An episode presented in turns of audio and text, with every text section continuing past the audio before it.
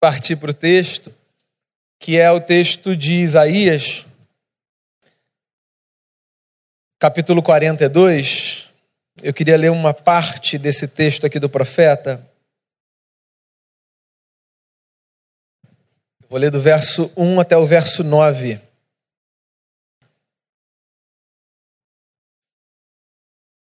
Diz assim a palavra do Senhor. Eis aqui o meu servo, a quem sustenho, o meu escolhido, em quem a minha alma se compraz. Pus sobre ele o meu espírito, e ele promulgará o direito para os gentios. Não clamará, nem gritará, nem fará ouvir a sua voz na praça. Não esmagará a cana quebrada, nem apagará a torcida que fumega. Em verdade, promulgará o direito não desanimará nem se quebrará até que ponha na terra o direito, e as terras do mar aguardarão a sua doutrina.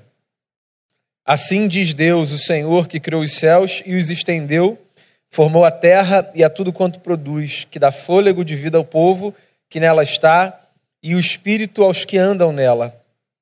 Eu, Senhor, te chamei em justiça, tomar-te-ei pela mão e te guardarei, e te farei mediador da aliança com o povo e luz para os gentios, para abrires os olhos aos cegos, para tirares da prisão o cativo e do cárcere os que jazem em trevas. Eu sou o Senhor, este é o meu nome. A minha glória, pois, não darei a outrem, nem a minha honra às imagens de escultura. Eis que as primeiras predições já se cumpriram, e novas coisas eu vos anuncio, e antes que sucedam, eu vou-las farei ouvir. Essa é a palavra do Senhor. Queria fazer uma oração e a gente começa a meditar no texto. Tu és, Senhor, o nosso Deus, razão da nossa vida, Deus que nos sustenta. E durante cada dia da nossa existência, a gente tem plena convicção disso. Quero agradecer ao Senhor por esse que é o último domingo desse ano, pela bênção de tantos encontros aqui nesse lugar meditando na tua palavra, cantando a salvação de Jesus, celebrando a vida do nosso Rei, a esperança que ele nos traz. Eu quero colocar diante de ti o nosso coração nesse momento. Pedir que a palavra do Senhor nos seja alimento para a alma nessa manhã. Que ninguém tenha vindo aqui em vão, Senhor. Mas que, pelo contrário, a palavra do Senhor faça valer na nossa história esse propósito celeste de desvendar mistérios que são fonte de sustentação para a nossa vida. Que as verdades da Bíblia se apresentem assim para o nosso coração nessa manhã, como fonte de sustentação para a nossa vida. Então eu peço ao Senhor que o Senhor fale com a gente, que o Senhor abençoe a gente, que a palavra nos seja fonte de encorajamento, de renovo de fé e de confiança em Ti. E eu peço tudo isso com o perdão dos nossos pecados, no nome de Cristo Jesus, o nosso redentor. Amém. Muito bem, eu acho que nós passamos quatro semanas, se não me falha a memória, conversando sobre o nascimento de Jesus, sobre o Natal. Foram quatro encontros refletindo sobre a chegada do Messias, a história dos homens. E esse período é sempre um período muito importante né, para a gente rever a bela e velha história do Natal. E hoje é o último domingo do ano e é o domingo que se segue ah, ao Natal de Jesus. Então, tendo passado quatro semanas aqui, olhando para textos dos evangelhos que nos fizeram lembrar é, a chegada do menino Jesus, eu queria fechar esse mês de dezembro e esse ano de 2018, refletindo sobre a missão do Cristo. Né? A gente passou um tempo lembrando sobre o fato de que ele veio, o que é uma boa lembrança. Mas eu queria que a gente fechasse então esse cenário lembrando de uma outra verdade que a gente já conhece, que é o propósito que o trouxe a esse mundo. Né?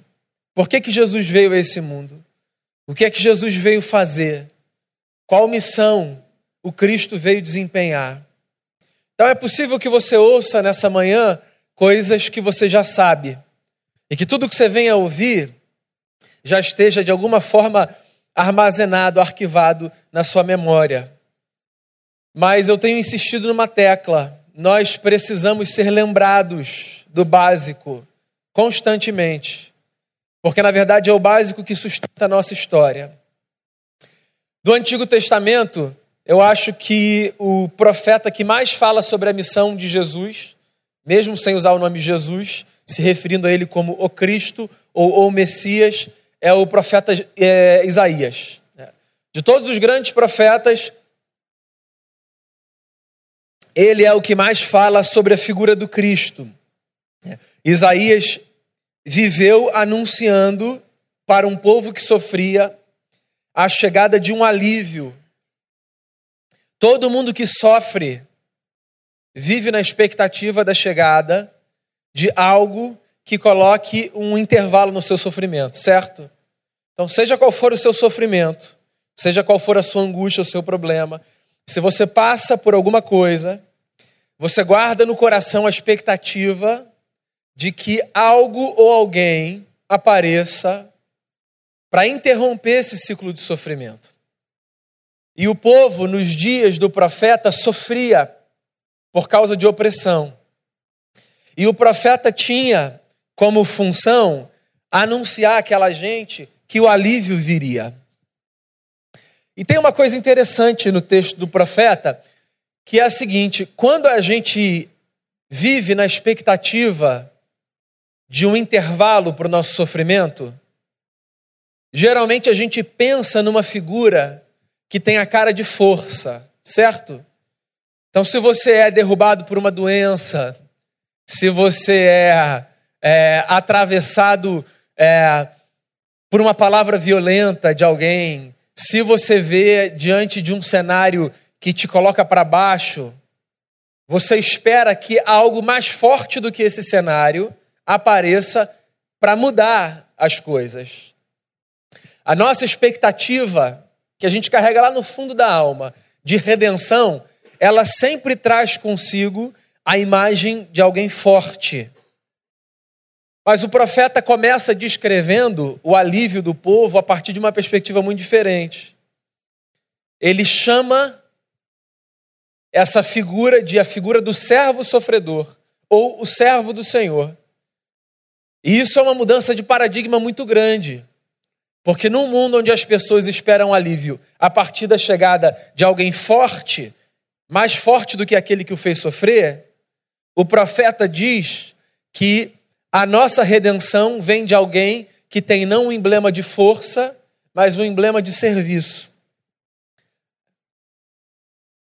Isso é uma coisa muito curiosa, porque isso faz a gente perceber que se as nossas expectativas na hora do sofrimento são a de que Deus nos mandará um grande valente que se mostrará mais forte do que aquilo ou aquele que nos fez sofrer para mudar a nossa sorte, é bom que nós mudemos de perspectiva. Porque a nossa redenção não vem pelo encontro com uma força maior. A nossa redenção na história vem a partir da compreensão de que existe uma outra maneira de viver, que ela é sim redentora, que é a maneira do serviço. Jesus é o servo do Senhor. A nossa redenção vem a partir da figura de um homem que chega a esse mundo não com o propósito de impingir mais força e mais violência, mas de mudar a ordem das coisas a partir de uma predisposição de servir. Essa é uma coisa muito louca, mas essa é a notícia do Evangelho: de que Deus veio ao mundo servir os homens. Isso muda muito o nosso imaginário divino, né? Porque o imaginário divino, dentro das religiões, de maneira geral, ele tem a ver com Deus é aquele que se serve dos homens. Então, quando você olha para as construções religiosas do mundo de maneira geral, o desenho é sempre muito parecido. Você tem um Deus que senta num trono, numa expressão de força, e você tem homens que servem a esse Deus na tentativa de aplacarem a sua ira e de obterem o seu favor. Só que a Bíblia desenha um Deus diferente. A Bíblia desenha para a gente um Deus que surge na história para servir. Como se ele estivesse sempre fazendo uma pergunta para a gente. que é a pergunta seguinte: como é que eu posso abençoar a sua vida? Essa é uma predisposição divina, abençoar a nossa vida. Não que a história esteja centrada na gente. Você entende isso? Não que Deus tenha desenhado o mundo de tal forma que nós estejamos no centro e que tudo mais agora funciona para a gente se sentir bem. Mas é que o coração do Eterno é movido por uma predisposição a predisposição de servir o mundo que ele criou. E Isaías, então, quando escreve para um povo que sofre, diz assim: O meu servo está aí, o meu servo, aquele que serve está chegando. Fiquem tranquilos, vocês serão servidos, porque a esperança está a caminho. Essa é uma notícia que a gente precisa guardar no coração. Sobretudo no final de um ciclo, né? Como esse que está se encerrando. Ou no começo de um novo, como vai acontecer daqui a dois dias. Essa é uma notícia que nós devemos guardar no coração para o bem da nossa alma. A esperança está a caminho. A esperança está chegando. Deus está enviando novamente o seu filho, que voltará para nos buscar, aquele que veio para nos servir e que continua nos servindo, mostrando à humanidade a predisposição divina de nos abençoar. O texto continua e o profeta usa uma frase muito bacana, que foi inclusive repetida por Mateus quando do batismo de Jesus. Mesmo no verso 1, ele diz assim: O meu servo, a quem eu sustenho, o meu escolhido, em quem a minha alma se compraz. Aqui está mais uma coisa muito bacana sobre o nosso redentor. O profeta descreve o Messias como aquele em quem a alma de Deus tem prazer. Então, está aqui mais uma coisa interessante que você deve saber sobre a perspectiva bíblica de Deus e da história na relação de Deus com os homens, que é muito subversiva. Deus descreve o seu servo e, consequentemente, os seus servos como gente em quem a sua alma tem prazer. Das figuras bíblicas que aparecem para descrever Deus, talvez a figura mais forte seja a figura de Deus como um pai. E quem já passou, ou quem vive a experiência da paternidade e da maternidade, fez, no primeiro momento que viu o seu filho ou a sua filha, uma descoberta muito curiosa: que o filho e a filha são aqueles seres que dão prazer ao pai ou à mãe antes de que possam fazer qualquer coisa digna de prazer. É verdade ou não é essa informação? Você olha para um filho que sai do ventre de uma mulher ou para uma filha e você toma esse bebê nos braços e você é tomado de uma constatação. Que você tem um prazer imenso de carregar aquela criança nos braços. E que você é portador de um amor indescritível por ter aquela criança como filho, como filha. Só que aquela criança chegou nos seus braços tem dois segundos. O que significa que ela não fez absolutamente nada para ser merecedora desse amor ou desse prazer. Ele é um prazer que surge, e é um amor que surge a priori. Quando Jesus aparece como um mestre em Israel, Jesus aparece e o ministério de Jesus começa a partir do seu batismo. Lembra disso? E uma experiência epifânica acontece que foi a seguinte: Jesus é batizado no Jordão e os céus se abrem e uma espécie de presença divina inexplicável desce no formato de uma pomba e invade aquele momento, marcando é, ou representando o derramamento do Espírito Santo sobre aquele homem que estava sendo inaugurado no seu ministério como mestre em Israel. E aí uma voz é ouvida no céu. E o que, que essa voz diz? Este é o meu filho em quem eu tenho prazer. É uma confirmação do que o profeta tinha falado. Sabe o que é interessante? É que esse filho em quem o pai tinha prazer, naquele momento não tinha feito nada ainda. Pelo menos não pelos nossos registros, né? Jesus não tinha, pelo menos não pelos nossos registros, curado ninguém. Jesus não tinha ressuscitado ninguém. Jesus não tinha multiplicado pão, peixe. Jesus não tinha andado sobre as águas. Mas ainda assim, uma voz já tinha sido ouvida dos céus que dizia: Esse é o meu filho, eu tenho prazer nele.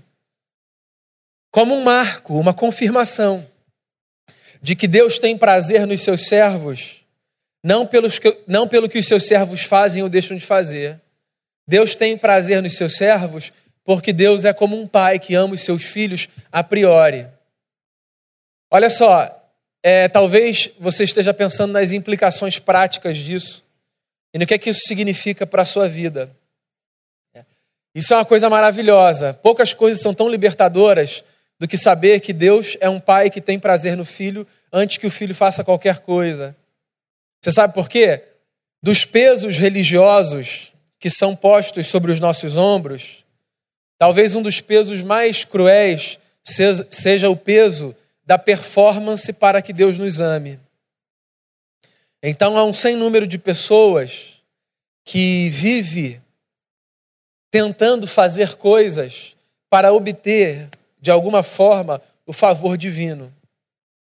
Tem gente, por exemplo, que acha ir à igreja um porre. Mas que pensa assim: se eu não for à igreja, eu vou complicar minha vida, eu vou precisar ir lá, bater um ponto, fazer alguma coisa, para pelo menos Deus ver que eu cheguei lá. Só para Deus ver, ó, estou ali cumprindo, Senhor. E aí tem gente que acha cumprir alguns preceitos um porre, um saco. É chato, é um negócio que não faz sentido, mas o camarada está lá fazendo coisas. E aí ele coloca na cabeça dele uma série de obrigações e uma série de ritos e uma série de cumprimentos que ele diz que ele precisa fazer para que de alguma forma ele esteja bem com Deus. Porque na cabeça dessa pessoa, Deus é esse ser que age a posteriori e que faz então pelos seus filhos e para os seus filhos qualquer coisa de acordo com o que seus filhos façam por ele. Mas Deus não é assim. Deus tem prazer na gente antes que a gente faça qualquer coisa. Inclusive, se a gente tivesse um pouco mais de atenção nas nossas leituras dos textos bíblicos, a gente teria descoberto isso há mais tempo. Porque lá no Gênesis, no começo da nossa história, tem um relato muito emblemático, que é o relato do pedido que Deus faz para um pai, é, no sentido de sacrificar o seu filho como demonstração do seu amor e do seu afeto. Lembra dessa história? Que é a história de Abraão e Isaac.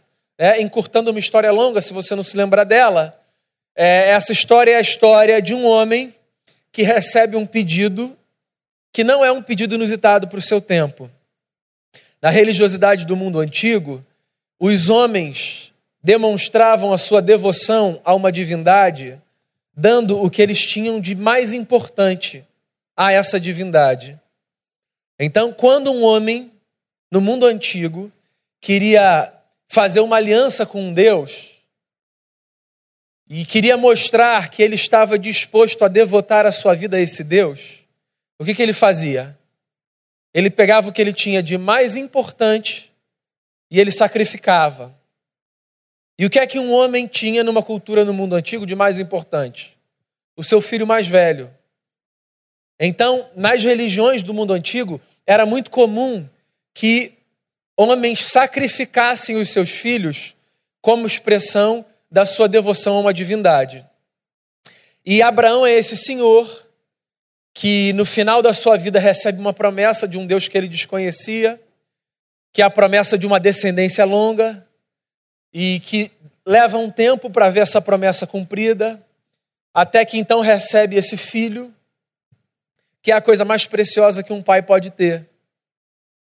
Só que, depois de ter esperado alguns bons anos para que esse filho chegasse, e de então desfrutar, mesmo na sua velhice, da, da alegria e do vigor que uma criança traz para uma casa, um dia ele ouve esse Deus pedir dele o que os deuses pediam dos seus servos: Abraão, eu quero seu filho. E ele faz o que esse Deus pede. Ele pega esse menino, ele vai para um monte, ele leva consigo um servo, ele leva um punhado de madeira e ele vai sacrificar esse menino. E a história você conhece, né? Na hora que Abraão vai sacrificar o seu filho, ele ouve uma voz que diz assim: Abraão, você não precisa fazer isso. Tem um cordeiro ali. Você pode desamarrar o seu filho e você pode seguir para casa, porque o menino não precisa ser morto.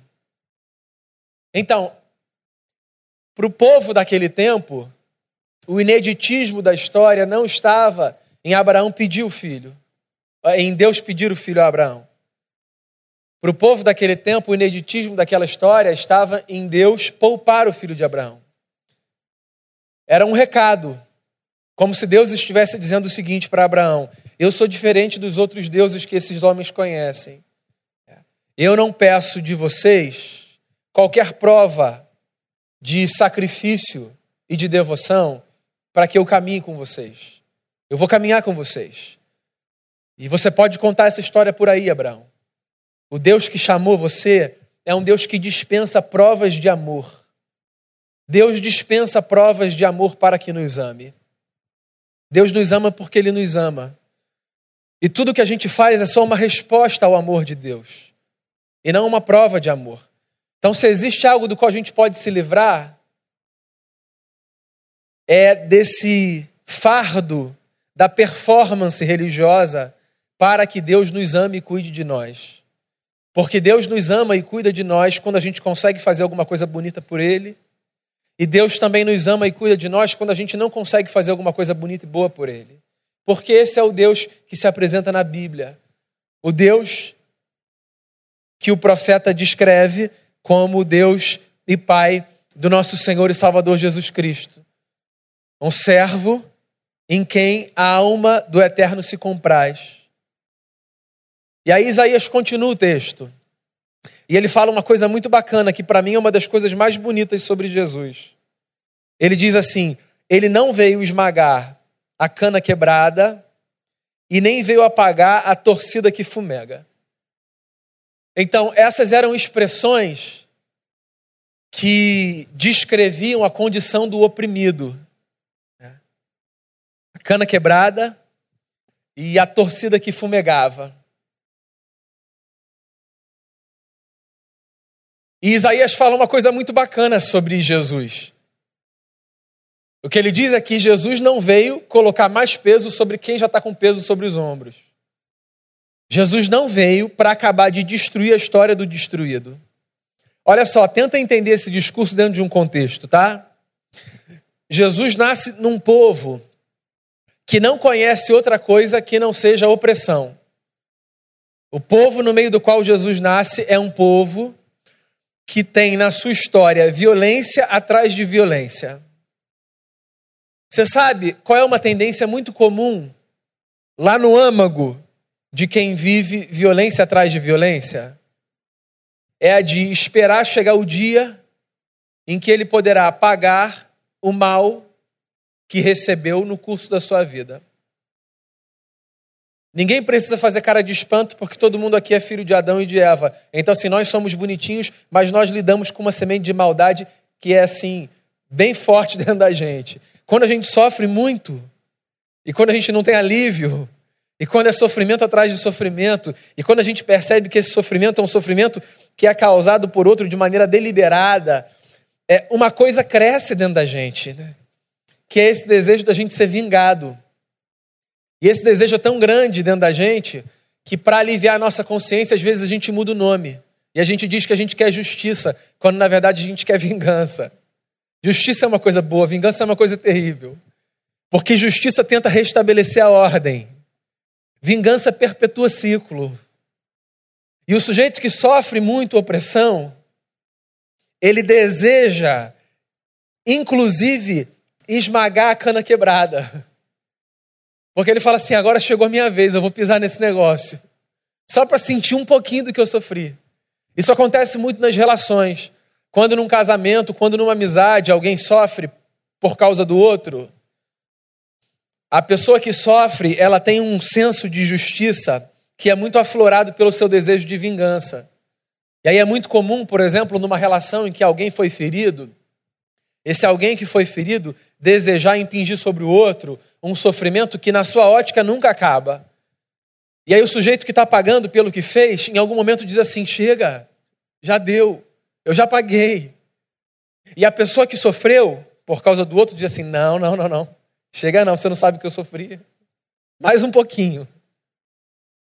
E é uma relação doida, né? Porque em alguma medida os dois estão falando alguma porção de verdade. E o profeta descreve Jesus como alguém que não veio perpetuar esse ciclo de opressão que gera opressão, que gera opressão, que gera opressão. O coração do Cristo não é um coração disposto a fazer com que ciclos de maldade se perpetuem. E olha que Cristo nasceu num contexto de violência. E ele poderia então ser a esperança de um povo que agora viria a força do seu Deus se manifestar sobre os outros. Mas a lógica do evangelho não é essa. E é por isso, meus amigos, que a nossa lógica não pode ser essa. A lógica dos discípulos de Jesus, dessa gente que foi chamada para perpetuar a sua missão, nunca deve ser a lógica que faz com que ciclos de violência se perpetuem. A lógica dos discípulos de Jesus precisa ser a lógica de quem retoma o bom senso e diz: chega, nós não seremos essa gente que vai esmagar cana quebrada. A gente precisa de paz. A gente precisa fazer uma outra escolha. Ele veio promulgar o direito de todos. Eu acho que do texto essa é uma das falas mais fortes sobre o servo do Senhor. Jesus, que nasce num caixote, no contexto de um povo, e num mundo onde os deuses eram territoriais, ou seja, cada deus cuidava do seu povo, Jesus aparece com uma notícia. E a notícia é: eu vim garantir o direito de todos. Todos. Eu acho que essa é uma das coisas mais subversivas do Evangelho de Jesus. Jesus não veio garantir o meu direito e o seu direito. Jesus veio garantir o direito de todo mundo. O que significa que se existe algum ambiente onde alguém não tem os seus direitos garantidos, então o Evangelho de Jesus, de alguma forma, ainda precisa operar nesse lugar para quebrar ciclos de violência e de opressão e para dar às pessoas direitos. Porque se tem uma coisa que Deus deseja, é que todos vivam podendo desfrutar dos seus direitos. Direitos que dizem respeito a uma vida digna, direitos que dizem respeito à paz, direitos que dizem respeito a alianças saudáveis tem mais uma lógica que a gente precisa desconstruir por causa da presença de Jesus na nossa vida. A lógica de que Deus só nos quer bem. Deus nos quer bem a todos. Deus nos deseja abençoar a todos. Isso pode parecer muito louco, mas existe uma predisposição divina de fazer bem e de abençoar, inclusive aqueles que nada querem com Ele. É porque a nossa lógica ainda é aquela lógica de um Deus que abençoa aqueles que fazem alguma coisa. Então a gente pensa assim: bem, Deus fará algo de bacana na vida daqueles que o servem de coração. Não. Deus faz coisas bacanas na vida de todas as pessoas. Não foi Jesus quem disse isso? Que Deus faz o seu sol brilhar sobre bons e maus? e a chuva cair sobre justos e injustos. Você quer coisa mais louca do que essa?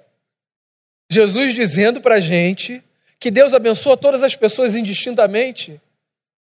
Pois o Natal é essa notícia. A gente acabou de celebrar isso. Deus chegou no mundo. E Deus chegou com uma mensagem. Os anjos cantaram: Paz na terra entre os homens. A quem Deus quer bem. Deus nos quer bem. E se Deus nos quer bem, nós desejamos querer bem também uns aos outros. Porque quando nós quisermos bem uns aos outros, então nós perpetuaremos essa disposição divina na história dos homens. Eis o meu servo, diz o profeta, nele a minha alma se compraz. Ele não virá para perpetuar ciclos de violência, ele virá para garantir o direito de todos. Ele ensinará a sua doutrina. O que também é uma coisa muito curiosa. Deus tem uma pauta, Deus tem uma agenda. E eu ouço essa fala do profeta, ele ensinará a sua doutrina. E eu ouço uma fala de Jesus, e eu coloco essas duas falas lado a lado. Uma vez Jesus caminhou dizendo o seguinte: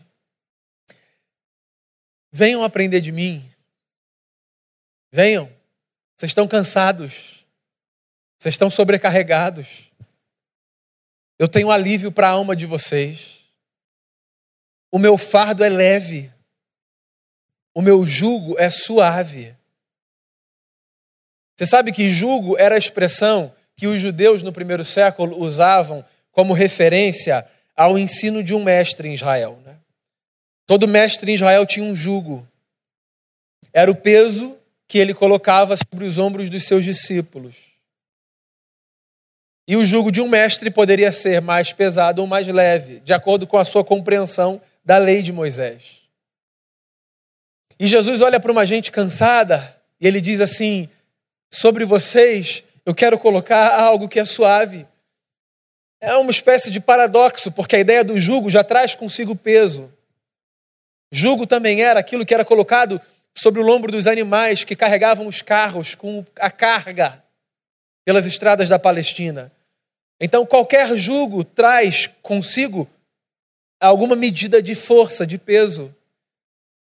Não é que não haja peso, não é que não haja responsabilidade, não é que não haja carga é que talvez boa parte do peso que a gente carregue sobre os ombros nunca tenha sido posta por Jesus.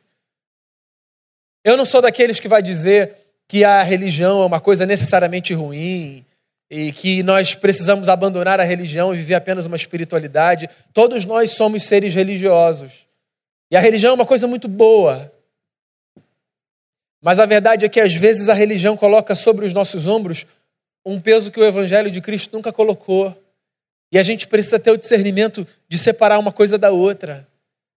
Porque às vezes a gente está muito mais cansado por uma vida religiosa que Cristo não pediu, por causa das lógicas que ainda regem a nossa leitura do tipo de relação que Deus pede para a gente, do que por qualquer coisa que a Bíblia nos ensine. Jesus chega dizendo: O meu fardo é leve, eu quero trazer leveza para a vida de vocês. Eu quero que vocês vivam bem. Eu não quero que a história de vocês seja pesada, como a jornada daquelas pessoas que parecem que estão arrastando um saco de cimento em cada passo. Eu quero que vocês desfrutem da vida. A vida é uma dádiva dos céus.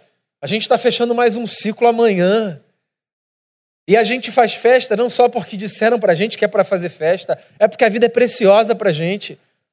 Quando a gente completa mais um ano, a gente diz com a boca cheia, obrigado, Deus. Ou não diz? Por mais difícil que seja um ano, talvez, na verdade, se o ano for mais difícil, a gente vai dizer com mais força, obrigado, Deus. Porque a vida é preciosa, a vida é valiosa. A gente reclama, a gente sofre, a gente luta, mas ninguém quer morrer. Para o céu todo mundo quer ir, morrer ninguém quer. Ora, porque a vida é boa, a vida é bela, como disse o filme. E a gente gosta desse negócio. E Deus tem uma agenda. E a agenda de Deus não é pesada. A agenda de Deus é leve. Existe responsabilidade. Existe compromisso. Existe dever. Mas a gente pode viver com leveza. A gente não precisa colocar fardo mais pesado sobre os ombros dos outros, nem sobre o nosso próprio ombro, mais pesado do que Jesus disse que deveria ser. Aprenda de Jesus, aprenda com Ele, leia os seus ensinos, sua fala, sua palavra. Eu vim ensinar a doutrina a vocês.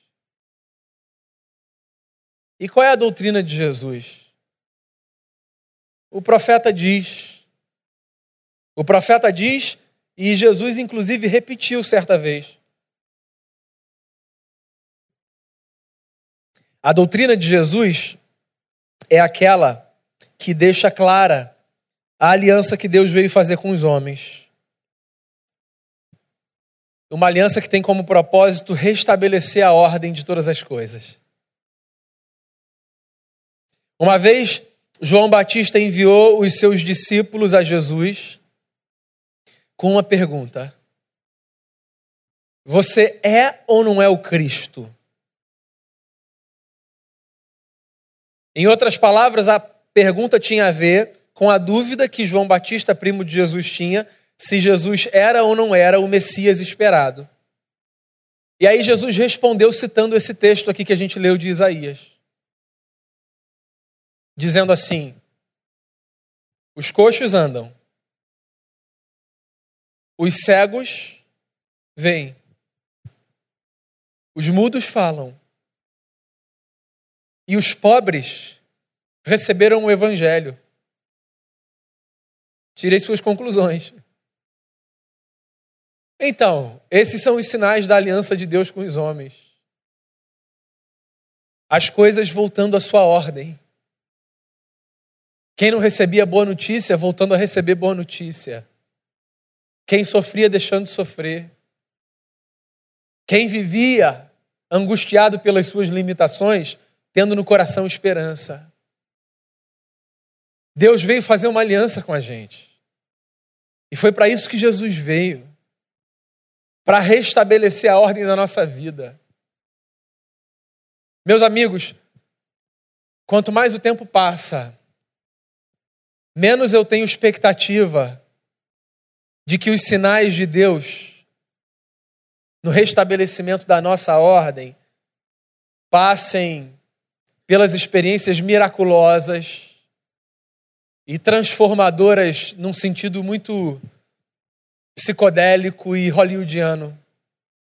Quanto mais o tempo passa, mais para mim os sinais da aliança de Deus com os homens têm a ver com a restauração da paz do nosso coração, do amor nas nossas relações, do respeito nas nossas famílias e da liberdade das nossas histórias. Deus está muito mais no amor que nós trocamos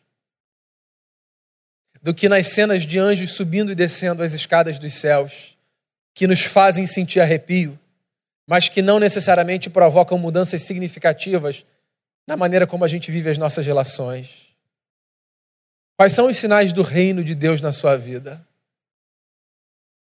Onde é que você está vendo Jesus e o seu poder? Procure menos nas colunas de fogo e procure mais nas experiências libertadoras e restauradoras de amor, perdão e graça e misericórdia de bondade, santidade e justiça, de alegria, de paciência, de domínio próprio. Procure Deus nos abraços que você dá, mais do que nas visões que você deseja ter. Procure Deus nas conversas santas ao redor da mesa, mais do que nas experiências de mar aberto. Procure Deus no deserto árduo que você atravessa mais do que na cura que você tanto deseja. Porque Deus está, através do seu Filho Jesus, estabelecendo a ordem no mundo. E os sinais estão aí. As coisas estão voltando ao seu lugar. Não em proporções gigantescas.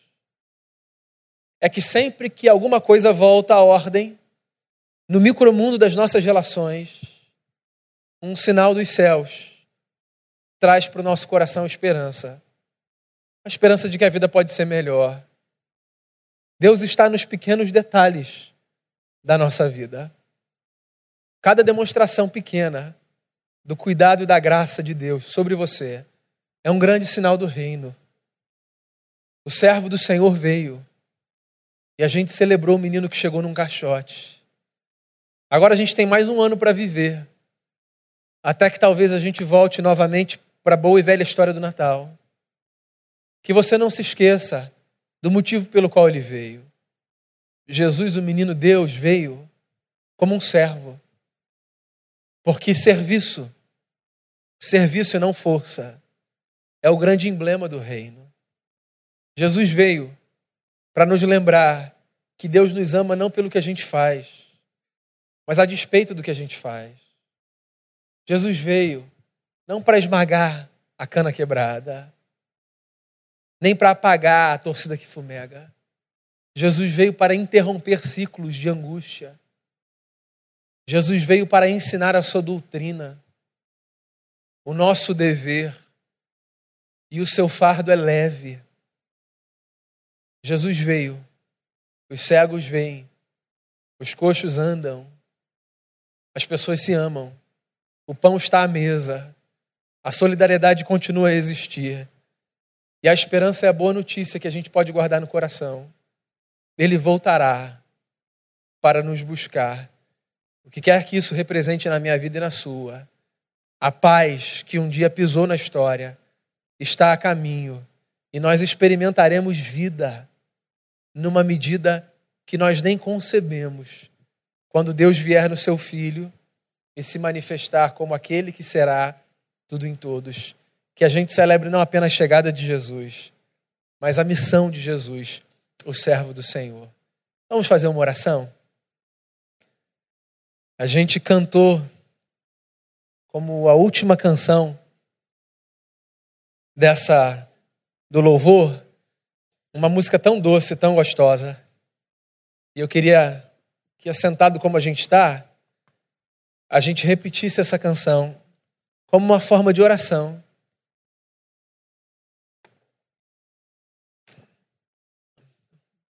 O temeroso não precisa temer. O cansado pode viver aliviado, porque ele veio para nos salvar. Jesus veio nos salvar. E tem muito tipo de salvação que a gente precisa experimentar, viu? Às vezes a gente fica pensando só nessa salvação de um inferno vindouro. Mas a vida às vezes ela é muito infernal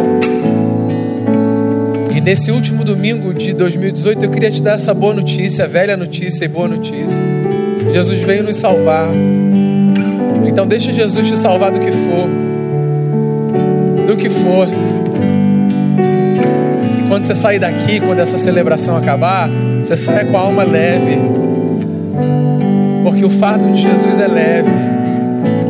Que Jesus salve a gente de performance, de uma religiosidade pesada de relacionamentos duros, de medos que angustiam. Que Jesus salve a gente da desesperança. Que essa canção seja uma oração e que a salvação encontre espaço na nossa vida nessa manhã.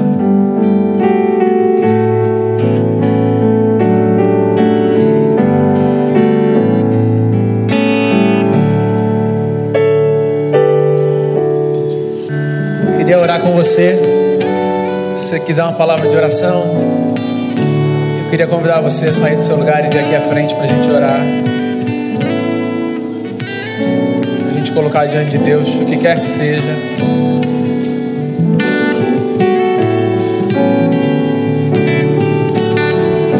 Perca a sua fé, viu?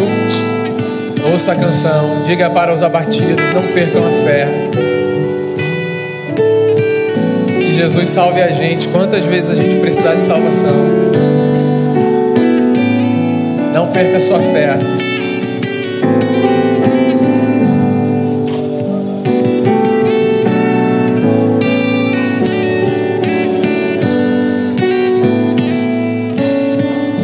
Senhor Jesus, obrigado por ser essa expressão